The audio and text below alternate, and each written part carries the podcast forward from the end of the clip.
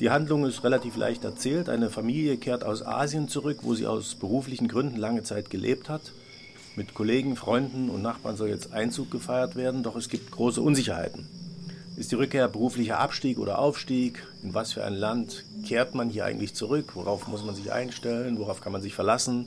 Also das Fundament des neu bezogenen Hauses steht offenbar auf schwankendem Boden. Warum fühle ich diese sonderbare Unruhe in mir? Warum beschleicht diese Unruhe meinen Leib und bläht ihn auf? Ist es Furcht vor der Zukunft meiner Existenz? Oder ist es Angst vor der eigenen Angst?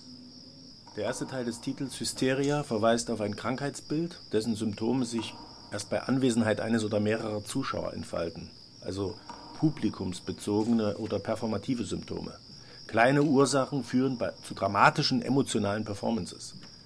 Der Hysteriker oder Histrioniker, wie es richtig heißt, ist ein zu Übertreibung neigender Darsteller seiner Ängste oder Leiden. Also ein Angst- oder Leidensdarsteller. Und genau um solche Leute geht es dann bei uns. Im Freien sind wir natürlich allen möglichen Angriffen von denen da draußen schutzlos ausgeliefert. Was reden Sie denn da? Wer da draußen? Die da, die Fremden.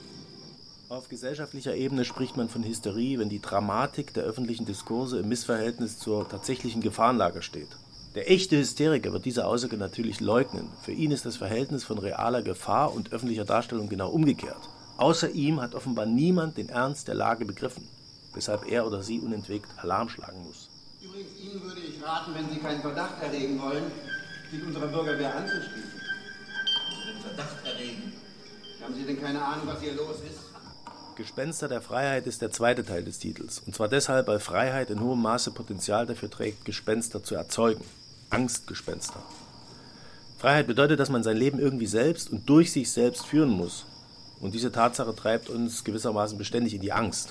Alles ist irgendwie offen, nichts ohne Bedeutung, vertraute Sätze können bedrohlich klingen, Gedanken enthüllen Verschwörungen und Meldungen handeln irgendwie immer von Katastrophe. Eigenes wie politisches Leben können sich leicht als endloser Krisenzusammenhang entpuppen.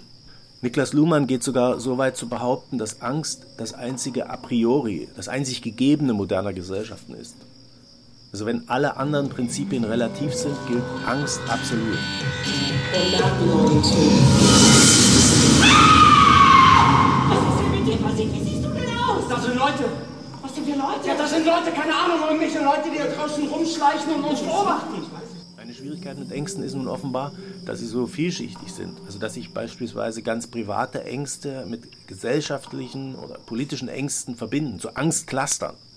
Und gegen diese Cluster, gegen diese ineinander verwachsenen Ängste sind rationale Argumente vollkommen wirkungslos. Angst lässt sich einfach nicht wegdiskutieren. Sie wollen uns glauben machen, das sind alles Einzelfälle. Das hat das System. Das ist doch gewollt. Man muss sich nur fragen, wer hat Interesse daran? Wer hat Interesse an unserer Angst? Viel Spaß.